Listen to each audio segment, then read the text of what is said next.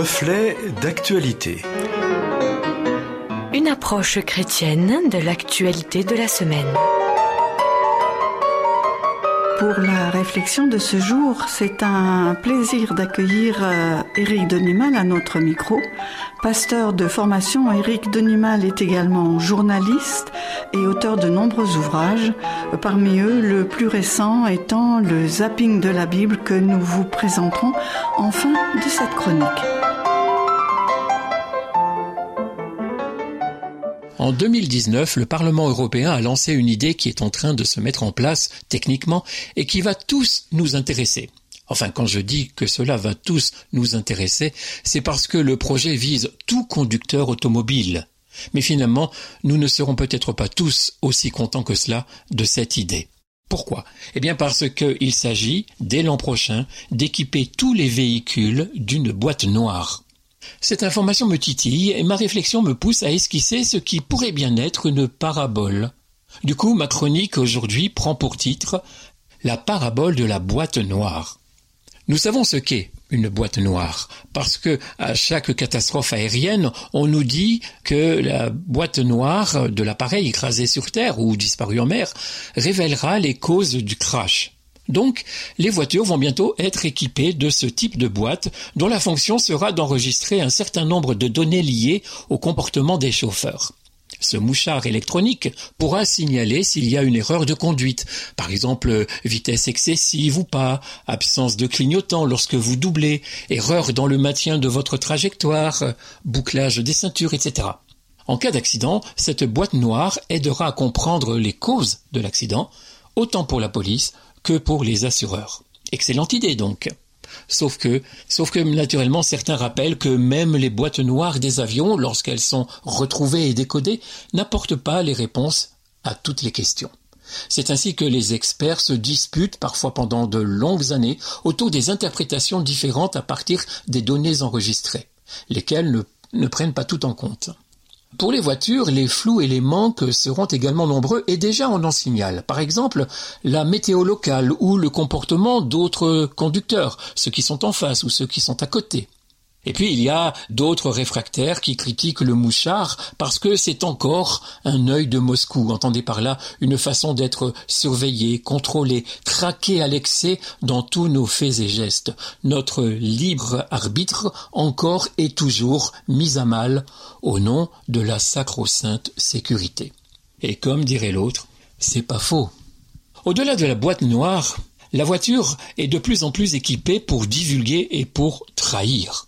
Un certain modèle, haut de gamme, il est vrai, comporte déjà pas moins de neuf caméras qui permettent bien sûr l'autopilotage, mais qui filment aussi en mode sentinelle tout ce qui se passe autour du véhicule.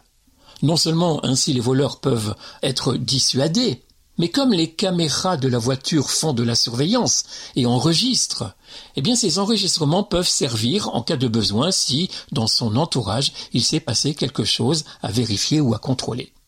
Même si, de votre côté, vous ne faites que promener votre chien en passant à proximité de ces voitures ultra connectées, eh bien, souriez, vous êtes filmé. Vous comprendrez aussi que, du coup, votre vie privée et celle de votre chien ne sont plus si privées que cela. On pourra vous pister de voiture en voiture, couplant avec les caméras de la ville et celles des extérieurs de magasins. Votre itinéraire, avec ou sans chien, sera reconstitué en temps plus ou moins réel. Et je ne parle pas je ne parle pas de ces caméras embarquées dans les voitures, on dit dashcam pour être dans le coup. Ces caméras filment l'intérieur de l'habitacle, conducteur et passager. C'est toujours au nom de la sécurité, naturellement, puisque la voiture surveille ainsi vos yeux et alarme s'ils se ferment trop souvent. Bref, de caméras en boîte noire, tous nos faits et gestes sont enregistrés. La panoplie de la surveillance s'enrichit d'espions et de délateurs nouveaux. Et si vous vous souvenez comment votre téléphone portable, votre carte bleue, votre carte vitale vous tracent, avec ou sans votre consentement, vous savez que plus rien n'échappe à qui veut vous suivre à la trace. Big Brother est de plus en plus big et de moins en moins brother. Cela dérange tout de même un peu, beaucoup, à la folie. Notre liberté est contrôlée et notre vie privée totalement exposée. Tout est sous contrôle. Mais de quoi devenir parano? Même celui qui déclare Cela ne me dérange pas, puisque je n'ai rien à cacher. Eh bien même celui-là se trouve mal à l'aise lorsqu'il découvre que son ordinateur a enregistré la moindre de ses recherches pour lui imposer ensuite des publicités ciblées, ou que son téléphone peut récapituler ses déplacements, ceux qui ont été faits pendant le mois précédent. Tout voir, tout savoir, tout connaître, pour tout observer, tout vérifier, tout contrôler, tout maîtriser, c'est le plus vieux fantasme du monde. Déjà dans la mythologie égyptienne, l'œil d'Ouja est le symbole protecteur représentant l'œil du dieu faucon Horus, et cet œil, dont rien n'échappe, c'est vraiment quelque chose de finalement extrêmement moderne.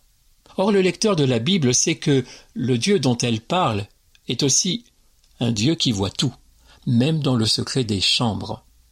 Dans son célèbre poème sur Cain, dont le titre est La conscience, Victor Hugo décrit avec force et dans un souffle opprimant l'œil de Dieu qui se pose sur l'assassin d'Abel, un œil obsédant que Cain tente de fuir sans jamais y parvenir. Et le dernier vers de ce poème est terrifiant. L'œil était dans la tombe et regardait Cain. Finalement, ce qui nous gêne dans la technologie moderne, mais aussi ce qui nous gêne chez Dieu, c'est cet œil qui voit tout, qui dérange tout, qui connaît tout de nous, et qui peut devenir notre juge permanent. Que celui qui a des oreilles pour entendre et des yeux pour voir, entende et voit ce que cette parabole dit à chacun.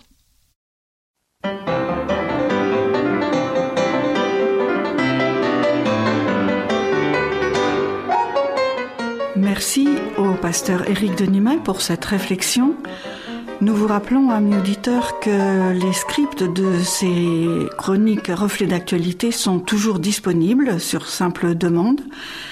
Et puis, comme promis, je vous rappelle ce livre récent d'Éric Denimal, Le zapping de la Bible. Alors, zapping, cela veut bien dire ce que ça veut dire, c'est-à-dire que vous passez d'une question à une autre, comme euh, qui aurait rédigé l'Ancien Testament, qu'est-ce que la Septante, qui sont les descendants d'Abraham, d'où viennent les grandes fêtes juives et chrétiennes? Eh bien, c'est à toutes ces questions et à bien d'autres que le zapping de la Bible répond grâce à Éric Denimal qui a fait pour nous un travail très fouillé. Vous trouverez cet ouvrage paru aux éditions Larousse dans toute bonne librairie, bien sûr. Et je vous rappelle que vous pouvez aussi nous contacter pour tout complément d'information. À bientôt!